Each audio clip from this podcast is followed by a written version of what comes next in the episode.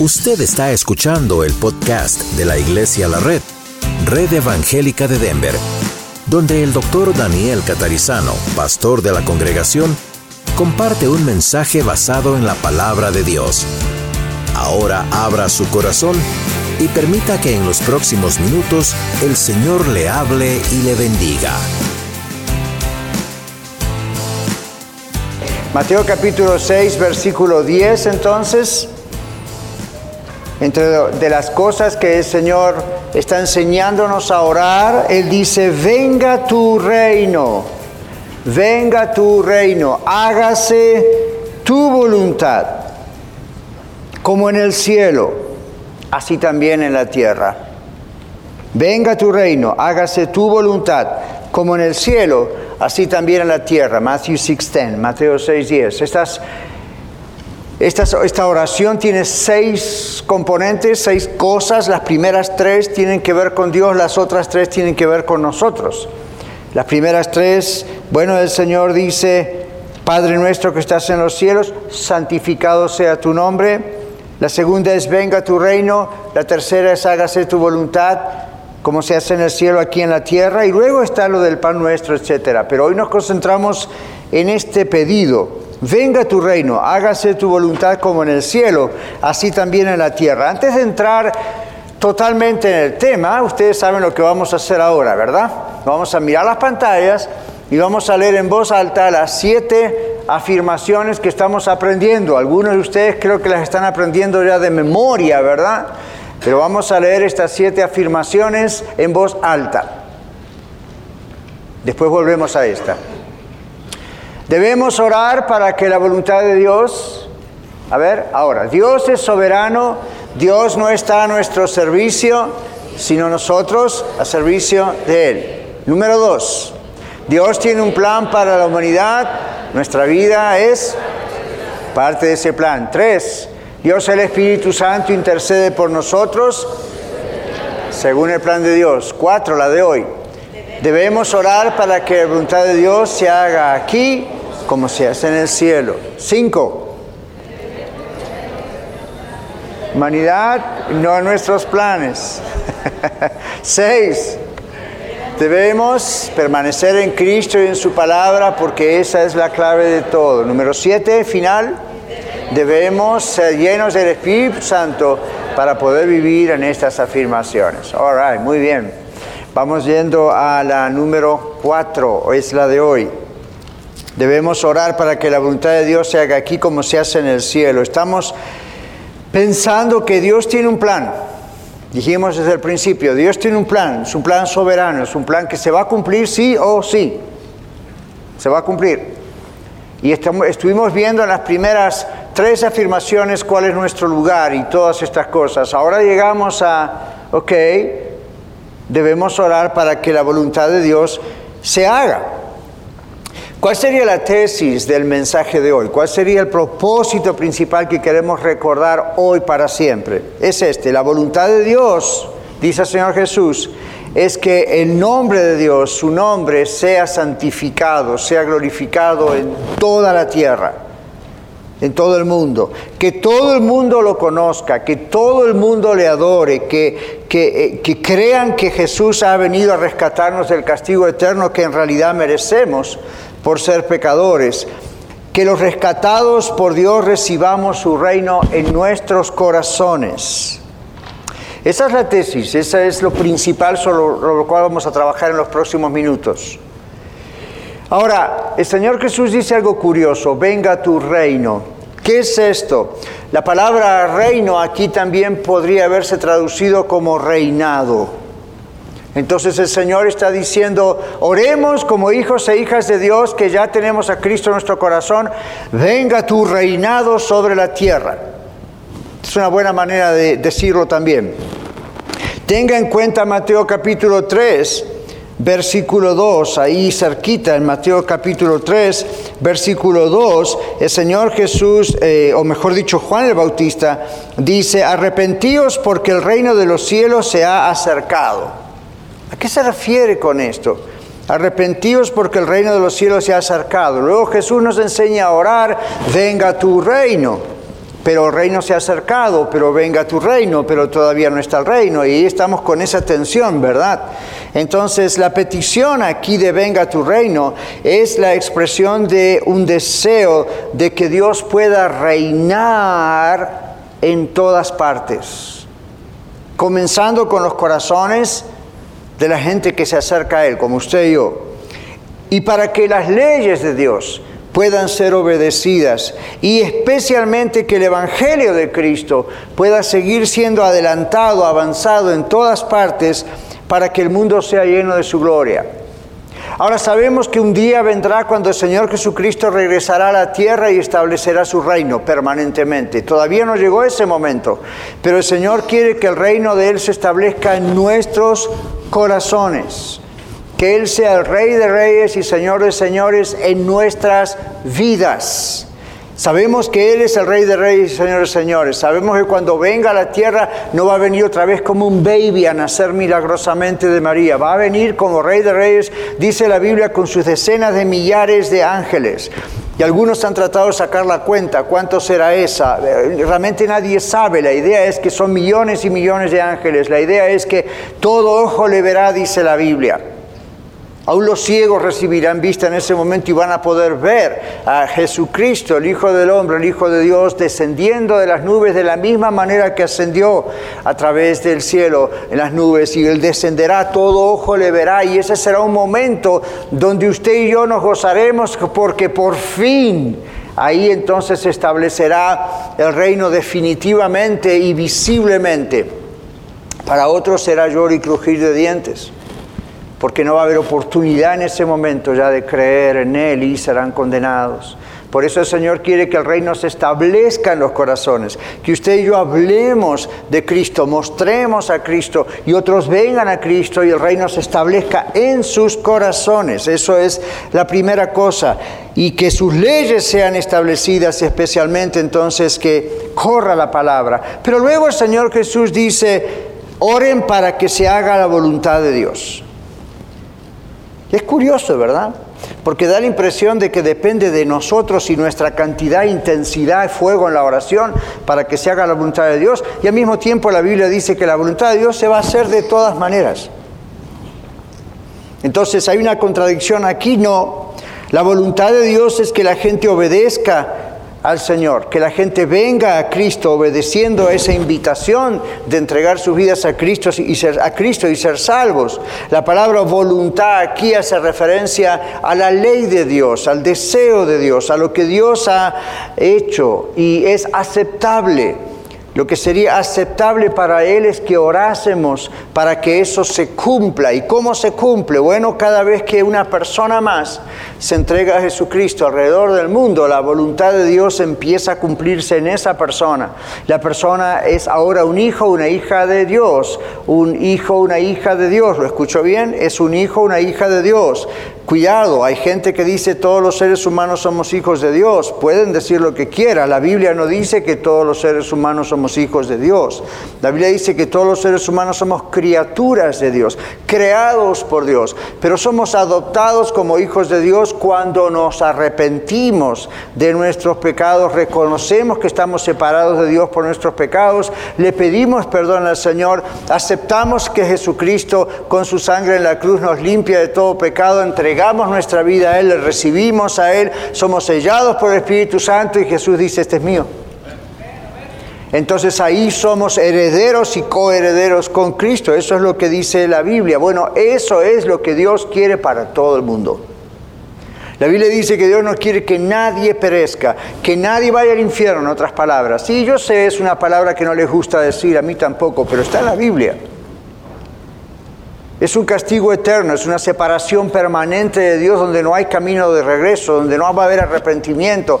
Algunas personas definen el infierno como Jesús lo definió, con muchas figuras como el fuego y gusanos y cosas, pero en realidad es más terrible que eso, aun si eso fuese así literal, y posiblemente es así, es más profundo, es una separación completa, eterna de Dios. Piénselo así. Usted tiene ataques de ansiedad, a lo mejor a veces aquí. Ok, imagínense eso eternamente cada vez más gravemente. Usted tiene algún dolor aquí, imagínese tener eso cada vez más eternamente, sin posibilidad de sanidad, sin posibilidad de solución completamente olvidado, separado de Dios. Eso no es lo que Dios hizo para usted y para mí, eso lo hizo para Satanás y sus demonios, para el diablo y sus ángeles. La persona que vaya allí, o las millones de personas lamentablemente que vayan allí, no van a ser porque Dios quiere que vayan allí, van a ser porque ellos deciden esa suerte. Dios les ofreció a su Hijo Jesucristo como se lo ofreció a usted y a mí, y dice que la paga del pecado es muerte, mas el regalo, la dádiva de Dios es vida eterna en Jesucristo, Señor nuestro.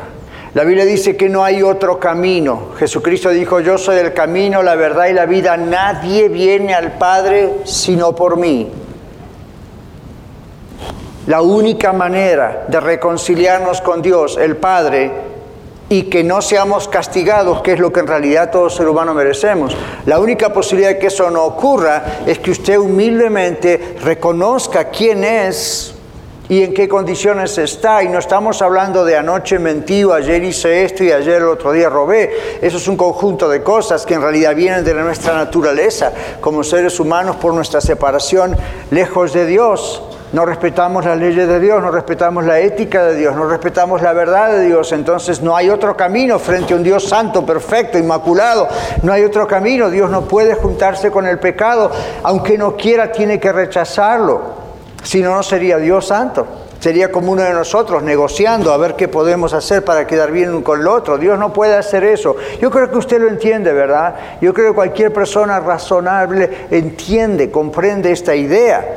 Pero Dios es amor, Dios es justo, pero Dios es amor. Y en su amor Dios no pasa por arriba su justicia, sino que ejerce justicia mandando a su Hijo para ser castigado por usted y por mí. Usted y yo creemos en Cristo, depositamos nuestra confianza en Él, en que Él murió y luego venció la muerte mostrando que es realmente Dios hecho hombre. Usted deposita su confianza en Él, le sigue a Él, usted es salvo. No deje que nadie le diga otra cosa. Usted es salvo. ¿Y cómo sé, pastor, que soy salvo? Su vida es transformada. Paulatinamente usted va viendo cambios en su vida. Estos cambios no los puede hacer el pastor, esos cambios no puede hacer la religión, esos cambios no los puede hacer algún libro, esos cambios los hace Dios o no hay cambio. Pero hay cambio cuando esos cambios vienen de adentro, de esa nueva naturaleza en Cristo que Dios pone en nosotros desde el momento que nacemos. No se frustre si usted dice, yo ya me convertí a Cristo hace dos meses y todavía ya cosas cambiaron, pero quisiera que cambiaran otras. Usted es un baby. Y hay babies que crecen hasta cognitivamente, mentalmente más rápido que otros. Eso está comprobado científicamente. No se desanime, siga adelante, sepa que usted está creciendo. Lo importante es mirar hacia adelante, seguir creciendo, seguir comiendo de la palabra de Dios, seguir ejerciendo los músculos espirituales, la fe, seguir estando en la casa de Dios, seguir nutriéndose cada vez más y usted va a ver el crecimiento cada vez más rápido. El Señor dice, esa es la voluntad de Dios. Cuando oramos decimos, Señor, que tu voluntad revelada en tu palabra, que todo lo que dice tu palabra lo podamos obedecer, que eso sea. Luego dice, así como se hace donde? En el cielo. En el cielo los ángeles nunca le preguntan a Dios las cosas que nosotros le preguntamos. En el cielo los ángeles no dudan. En el cielo los ángeles no esperan. En el cielo no le preguntan a Dios, ¿es tu voluntad? Simplemente obedecen. Tienen sus propias personalidades, claro que sí, si no, ¿por qué Satanás, que era un ángel, pecó y por qué sus demonios decidieron seguirlo? Tuvieron decisión propia, ¿se da cuenta? Tomaron una decisión pésima, pero lo hicieron por decisión propia. Entonces, ¿qué está pasando allí? Bueno, los demás ángeles, todo lo que está en el cielo, hace la voluntad perfecta de Dios. Entonces el Señor nos dice, oren para que así como ocurre en el cielo, ocurra en la tierra. Y usted dice, bueno, yo no veo que eso ocurra. Va a ocurrir cuanto más personas de verdad se entreguen al Señor Jesucristo.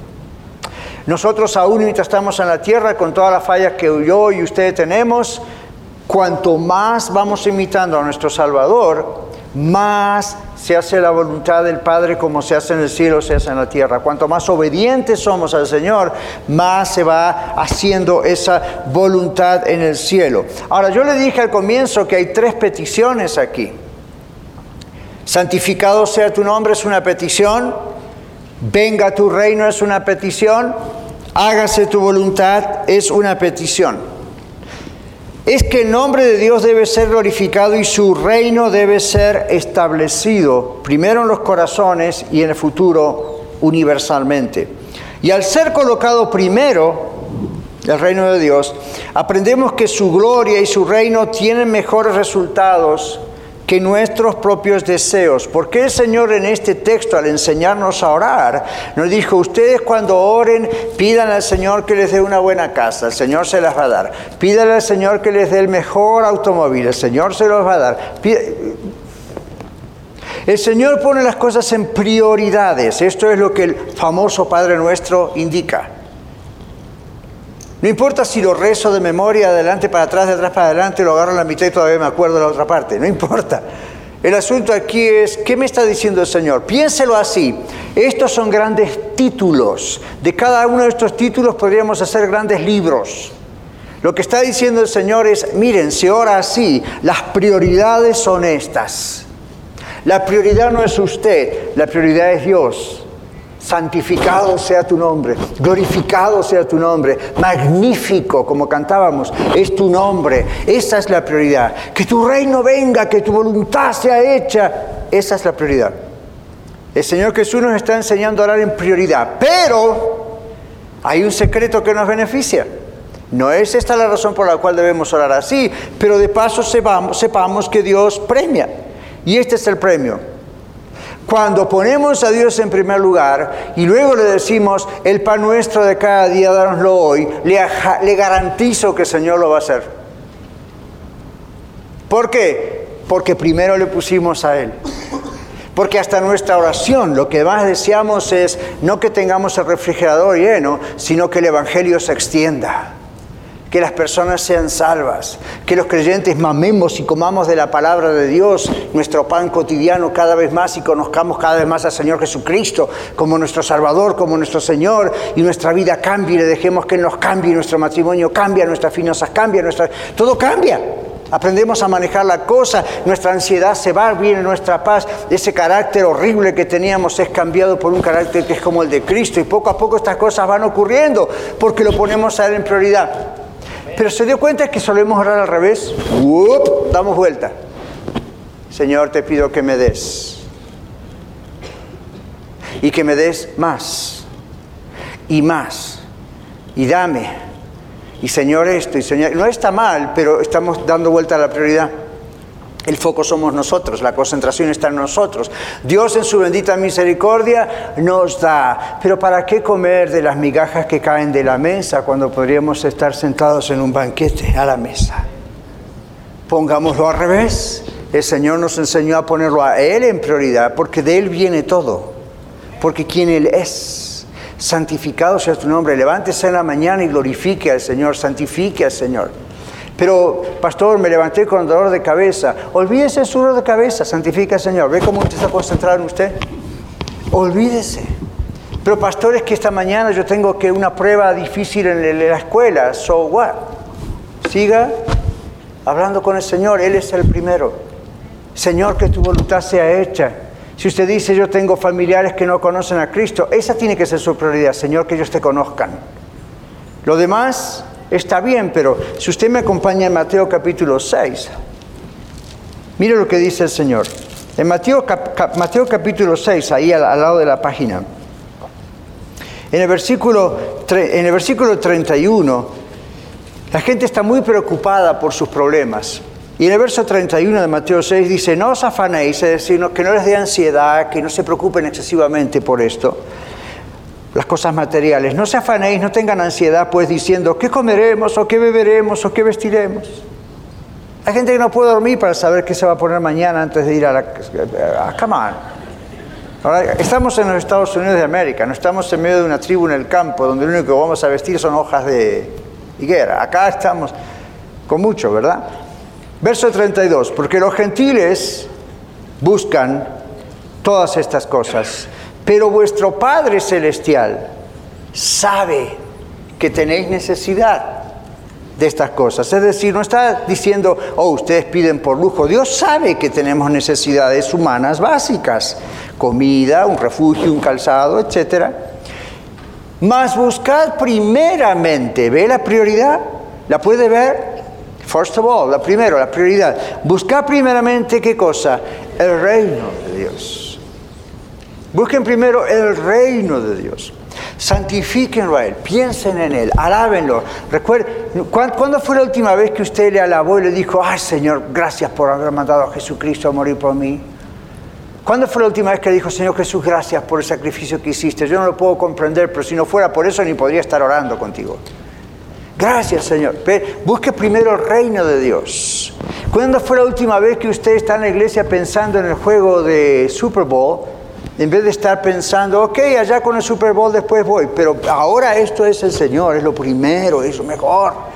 Okay. ¿Y qué pasará si está allá en este momento un avivamiento del Espíritu Santo y estamos aquí hasta las 7 de la noche? Y usted dice, el Super Bowl, le digo esto. Si viene realmente un toque del Espíritu Santo así, a usted el Super Bowl le va a parecer como el cereal que come en la mañana. Yo no soy legalista, yo, a mí me gustan los deportes, pero honestamente, vamos a poner una mano en el corazón, honestamente, esas cosas son lindas, esas cosas son agradables, no hay ningún pecado con un deporte o verlo, pero si en su corazón el entusiasmo por ver algo así, el le palpita el corazón y después está frente al televisor gritando por su equipo favorito. Ok, fine, pero si usted mide eso opuesto a su pasión por Cristo, algo está mal. Entonces, Dios no le dice, deje el deporte, eso es pecado, eso es malo. Lo que Dios le dice es, ¿dónde está la prioridad? Es venga tu reino, sea santificado, sea glorificado, que la gente se salve, que yo te pueda obedecer, o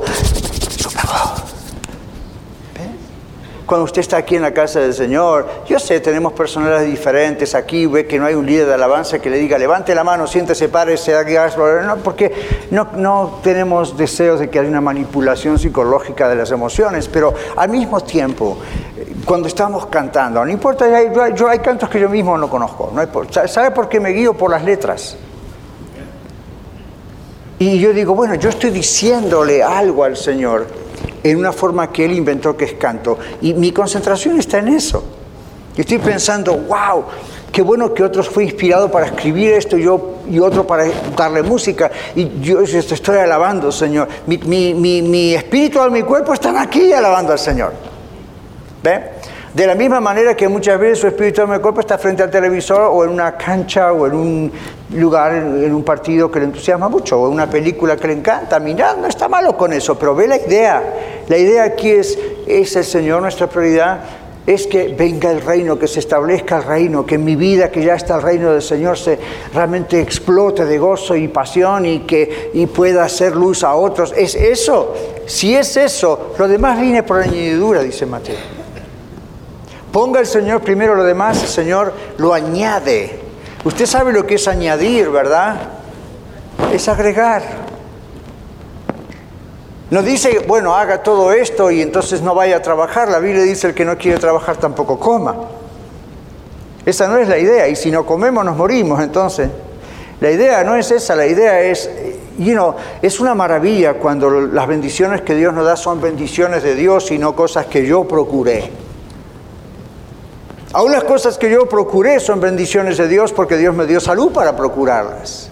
Pero ¿sabe qué maravilloso es como el testimonio de Mario, donde usted dice, yo no califico, yo no puedo, pero en el momento de Dios dice, ok, esta es la añadidura y abre la puerta, abre el mar, como dijo él, y ahí uno pasa por ahí adentro.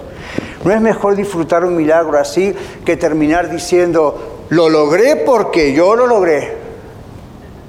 Ok, lo logré, hay cosas que usted las tiene que lograr, pero wow, cuando Dios está en la mezcla del asunto y usted ve el poder de Dios, y usted ve la mano de Dios, y usted ve los milagros de Dios. Aquí todos los jueves estamos ah, hablando de milagros.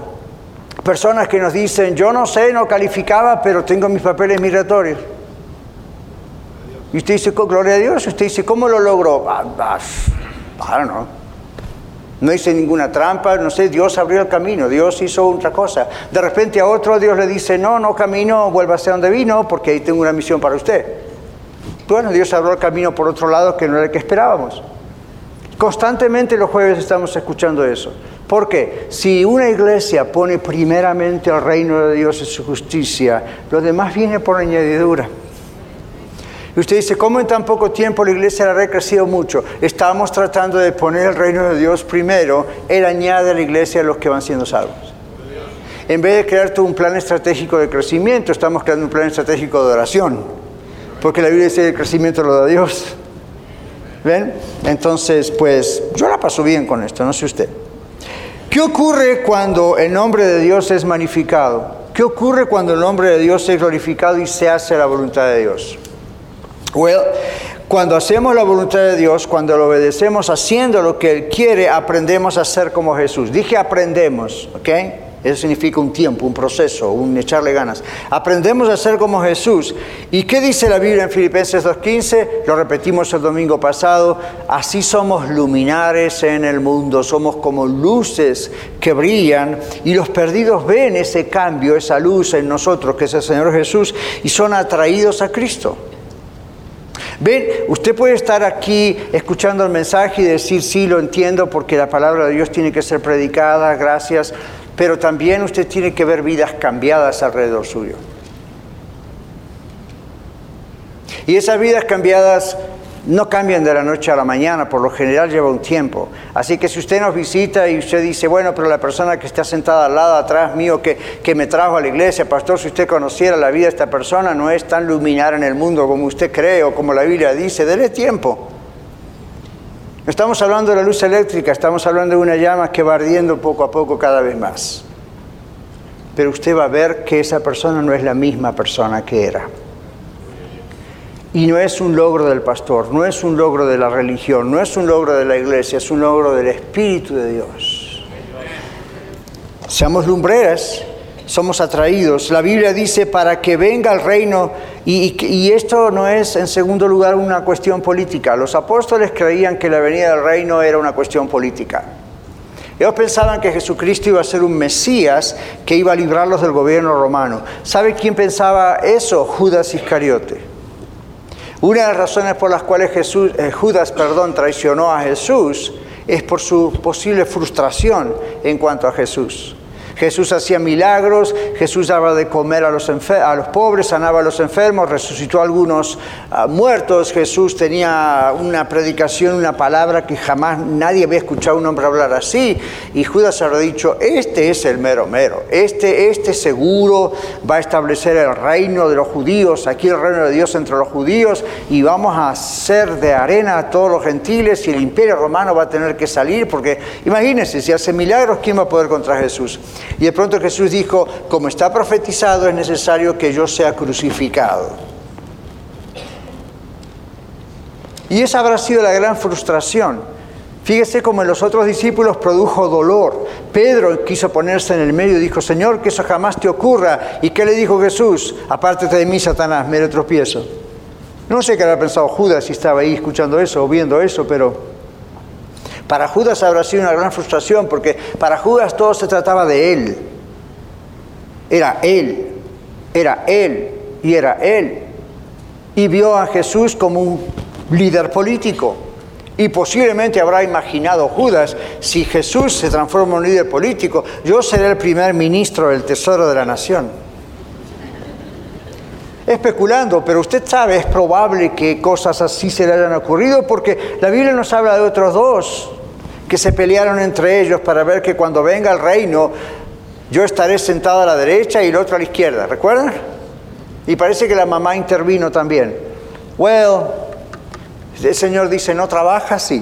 No es, ah, no es de mí decir quién va a estar a la derecha y quién a la izquierda, no se trata, ese no es el reino de Dios. No es un reino político. Los judíos, los fariseos, los escribas, los saduceos, Judas tenían esa idea. Se va a establecer el reino, va a ser un reino político. Jesús dijo en Juan 18, 36, mi reino no es de este mundo. Jesús le dijo eso a Pilatos. Mi reino no es de este mundo. Si mi reino fuera de este mundo, entonces mis servidores pelearían para que yo no fuera entregado a los judíos. Es decir, en otra ocasión Jesús dijo, ¿no saben que yo podría llamar miles de ángeles para que vengan y me defiendan? ¿Por qué no lo hizo cuando podría haberlo hecho? Por lo que Filipenses 2 y 3 dice en la Biblia, el apóstol Pablo, y estamos estudiando los domingos temprano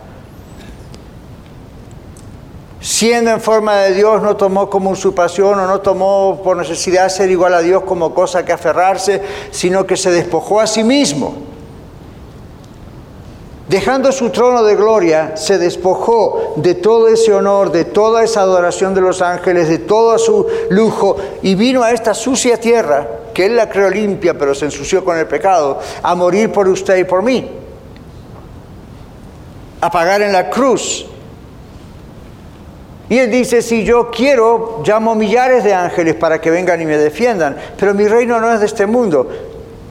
Yo podría hacer un acto sobrenatural milagroso para defenderme, pero mi, negro, mi, reino perdón, no es de este mundo. E, ellos pelearían por mí para que yo no fuese entregado a los judíos, mas ahora mi reino no es de aquí. Dios prefiere estar en su corazón y en el mío que sentado en la Casa Blanca. Dios prefiere estar en su corazón el mío que estar sentado en el trono de la reina de Inglaterra. Dios prefiere hacer su trono en su corazón y en el mío que estar sentado en el trono más lujoso de este mundo. La oración modelo nos muestra que podemos pedir, no podemos pedir, no podemos pedir cualquier cosa a nuestro antojo. Hay prioridades. ¿Qué en cuanto a nuestra manera de orar? ¿Será que estamos orando mal? ¿Será que no estamos comprendiendo cómo corresponde la verdadera enseñanza que el Señor Jesús nos dio? Yo pienso que sí. Recuerden que en el primer mensaje dijimos, Dios no está a nuestro servicio, dice la primera afirmación. Dios no está a nuestro servicio, nosotros estamos a servicio de Dios. ¿Podemos expresar a Dios nuestros deseos? Claro que sí. ¿Podemos pedirle por cosas materiales? Claro que sí. ¿Podemos pedirle por nuestra salud? Claro que sí. Pero aún esos deseos deben estar sujetos a Dios y puestos correctamente por Dios en nuestros corazones. Esas son las cosas que Dios responde. Cuando usted dice, oré por tal cosa y Dios me respondió, sepa que Dios puso esa oración primero en su corazón. No se dé crédito. En el cielo, como decíamos, no existe la preocupación por el yo, sino el gozo de obedecer a Dios haciendo su voluntad. Es más, en el cielo, dice Lucas 15:10, hay gozo en los ángeles del cielo por un pecador que se arrepiente. Yo creo que los ángeles están de fiesta cada día de la semana, 24 horas del día, porque en todas partes se predica el Evangelio y en todas partes gente se arrepiente y se entrega a Jesucristo y hay gozo en los ángeles del cielo por un pecador que se arrepiente. Como Dios es soberano, nosotros no podemos decirle a Dios lo que Él tiene que hacer, porque nosotros no somos soberanos. Él es el rey, nosotros no. Pero recuerden lo que el Señor nos mostró el domingo. El Espíritu Santo intercede por nosotros, alinea nuestras oraciones, intercede con esos gemidos que no podemos descifrar, son indecibles. Y el Señor corrige y pone y lleva, nos ayuda a llevar esa carga de esa oración, ese parto que estamos sufriendo a veces en oración porque el reino se produzca, el reino venga, la voluntad de Dios se haga en nuestras vidas. Y el Espíritu Santo dice, ya, seguro, esa es mi voluntad. Si conocen al pastor Piper, él en un momento dijo, cuando perdemos el sentido de los tres primeros pedidos de la oración modelo, santificado sea tu nombre, venga tu reino y hágase tu voluntad. Dice, cuando perdemos el sentido de estos tres primeros pedidos de la oración que nos enseñó Jesús, nuestros problemas se agigantan, se hacen peor. Estoy de acuerdo con él. No perdamos la supremacía de concentrarnos en la soberanía de la gloria de Dios. Eso es lo primero. Debemos pensar, yo vivo para que mi vida, mi matrimonio, mi carrera, mi trabajo, el ministerio valore la gloria de Dios por sobre todas las cosas. Entonces busco primero el reino de Dios, busco primero la presencia de Dios, busco primero alabarle a Él, glorificarle a Él. Lo demás Dios lo pone en línea. Recordemos esto una vez más, cuando aprendemos a ser como Jesús somos, luminares en el mundo. Iluminamos, no con luz propia, es la luz de Cristo a través de nosotros. Recuerden que el Señor Jesús dijo como para la iglesia, una ciudad asentada sobre un monte no se puede esconder. Hace muchos años cuando fuimos a Israel vimos lo que el Señor Jesús estaba diciendo. Toda esa zona de Israel, Jerusalén, alrededores, está constituida de pequeñas sierras o montañas pequeñas, mucho más bajas que estas, pero ahí están. Y muchos judíos han hecho esas, esas ciudades ahí arriba, esos pueblitos ahí arriba. Es imposible que se esconda. Todo el mundo los ve. Y de noche siempre se ve la luz.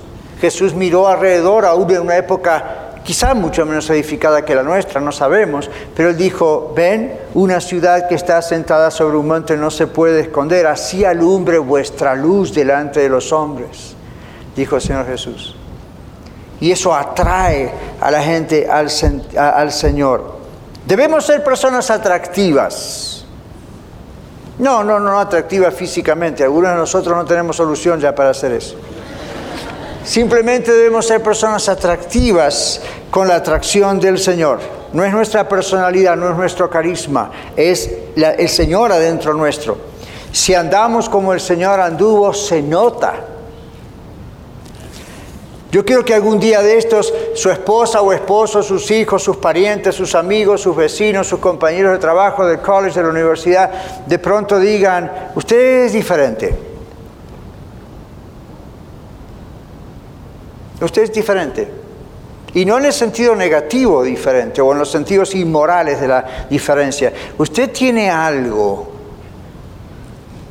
Estamos acá y todos nosotros nos portamos de tal manera y usted no es un fanático religioso con la Biblia debajo del brazo todo el día, pero usted es diferente. Usted tiene algo diferente. Es ahí cuando usted le podría decir, no, no tengo algo diferente, tengo a alguien diferente que reina dentro mío.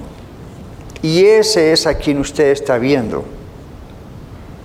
Y la gente va a decir, bueno, usted es la persona que habita este lugar y en este lugar están habiendo cosas buenas, pero también están habiendo cosas malas. La reacción suya no es como la reacción de todos nosotros. ¿Por qué sigue tranquilo? ¿Por qué sigo confiado?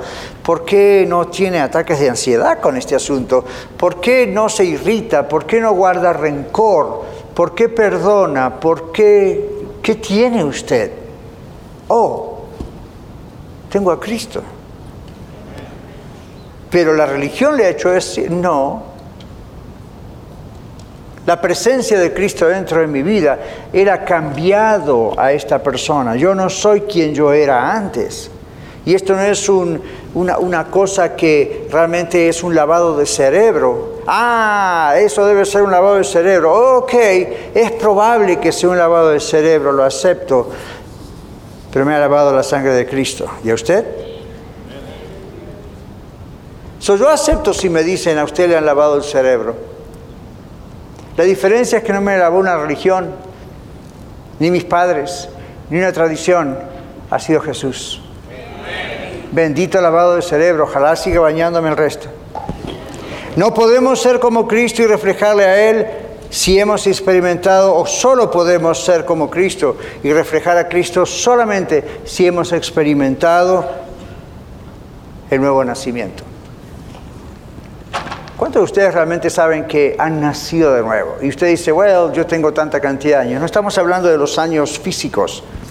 Estamos diciendo, la Biblia dice en palabras del mismo Señor Jesús a Nicodemo, tienes que volver a nacer y Nicodemo le dice, Señor Jesús, ¿cómo un hombre viejo como yo puede volver al vientre de su madre y nacer? Eso suena imposible. El Señor no le dijo en ese momento, nada imposible para Dios. El Señor le dijo, no te estoy hablando de eso, te estoy hablando de que tú vienes a Cristo, las cosas viejas pasaron, ahora son todas hechas nuevas. Ahora viene una nueva forma de pensar, una nueva forma de actuar, una nueva forma de ser. Y si fuese Simón el mago, diría, ¿se acuerdan de Simón el mago? Sacaría la chequera o el dinero o la billetera y diría, ok, ¿cómo puedo comprar eso? Yo quiero ser diferente. ¿Recuerdan? En otra ocasión, pero, pero esa es la idea atrás. Simón el Mago vio esos cambios, no solamente la influencia y el poder del Espíritu Santo en manifestaciones, él dijo, wow, esta gente es diferente, ok, ¿cómo puedo comprar eso? Yo quiero ser diferente. Y Pedro le dijo, no, mi hermanito, así no trabaja. No, tu dinero perezca contigo, porque has querido comprar a Dios con dinero.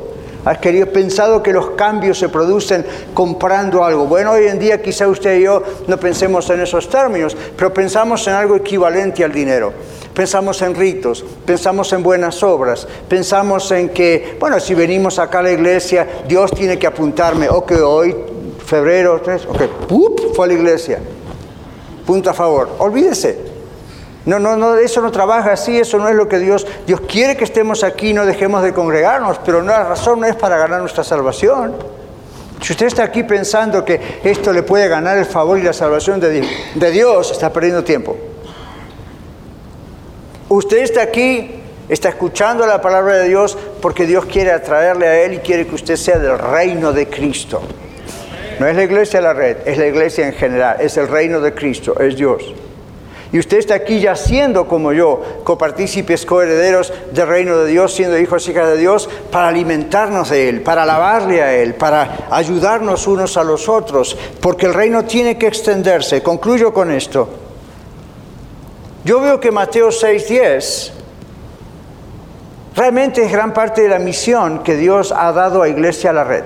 No sé cuántos de ustedes recuerdan, para los que son nuevos, pero la, misión y la visión de Iglesia de la Red son bíblicas, están en Mateo, ¿verdad? Mateo 28 al final dice, ir por todo el mundo predicar el Evangelio a toda criatura, bautizándolos en el nombre del Padre, el Hijo y el Espíritu Santo, enseñándoles que guarden todas las cosas que os he mandado.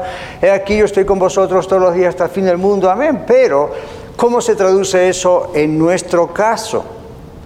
Dios quiere que establezcamos nuevas congregaciones en diferentes lugares, puntos de predicación que se transformen en iglesias, que son iglesias a la red, pero en diferentes lugares. Aquí tenemos la red Aurora, luego tenemos la red Norte y ahora estamos pensando en un par de lugares en los cuales estamos orando y creemos que uno de esos lugares es el que Dios estará por abrir para una tercera congregación.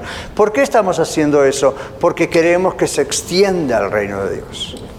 Estamos orando, Señor, venga tu reino. Y no es una cuestión de colonización o monopolio, estamos diciendo, venga tu reino. Queremos ir a lugares y que más personas que aún no te conocen te conozcan. Y lugares donde personas te conocen mal, te conozcan bien. Entonces estamos avanzando el reino de Dios, estamos promoviendo el reino de Dios cuando en nuestra casa, cuando en nuestro lugar de trabajo, estudio, aquí obedecemos a Dios, hacemos su voluntad, como se hace en los cielos. Entonces, bueno, esta es la manera en que lo estamos haciendo. Yo concluyo diciendo esto, ¿conoce usted al Señor Jesucristo?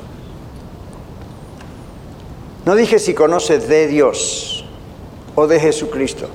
Mucha gente conoce de eso. La Biblia dice que los demonios creen tiemblan ante el nombre de Jesús, ante la presencia de Él. No estamos hablando de esa creencia, estamos diciendo, usted realmente ha recibido al Señor Jesucristo y por lo tanto es salvo del castigo que merece, igual que todos nosotros. ¿Ha notado que usted ha nacido de nuevo alguna vez? ¿Usted recuerda haber tenido alguna forma de experiencia puede haber sido dramática o muy sencilla o no realmente recuerda todo, pero usted vio cómo fue cambiando, usted no es la misma persona. Esa es la experiencia que usted ha tenido. Si es así, no ha sido un mejoramiento psicológico. Realmente el Señor ha trabajado en su vida y lo sigue haciendo.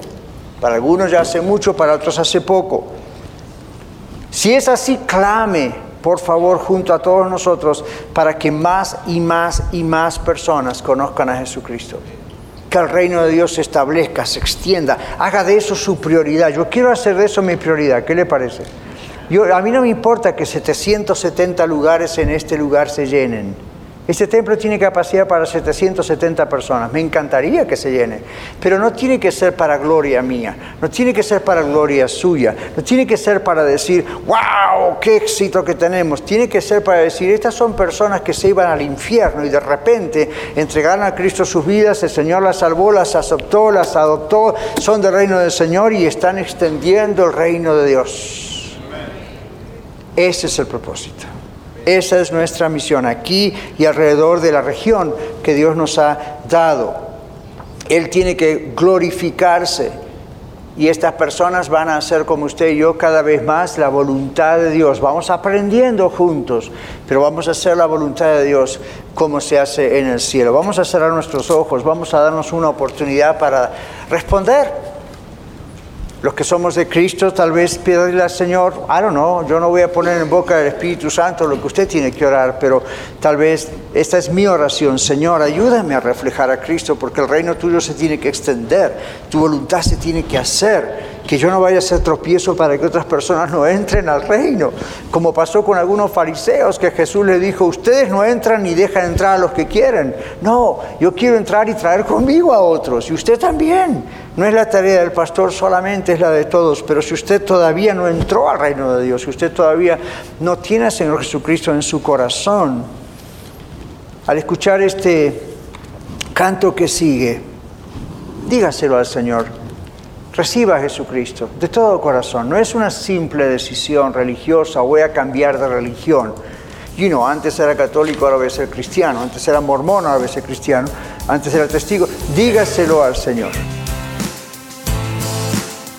Muchas gracias por escuchar el mensaje de hoy. Si tiene alguna pregunta en cuanto a su relación personal con el Señor Jesucristo o está buscando unirse a la familia de la Iglesia La Red, por favor no duden en contactarse con nosotros.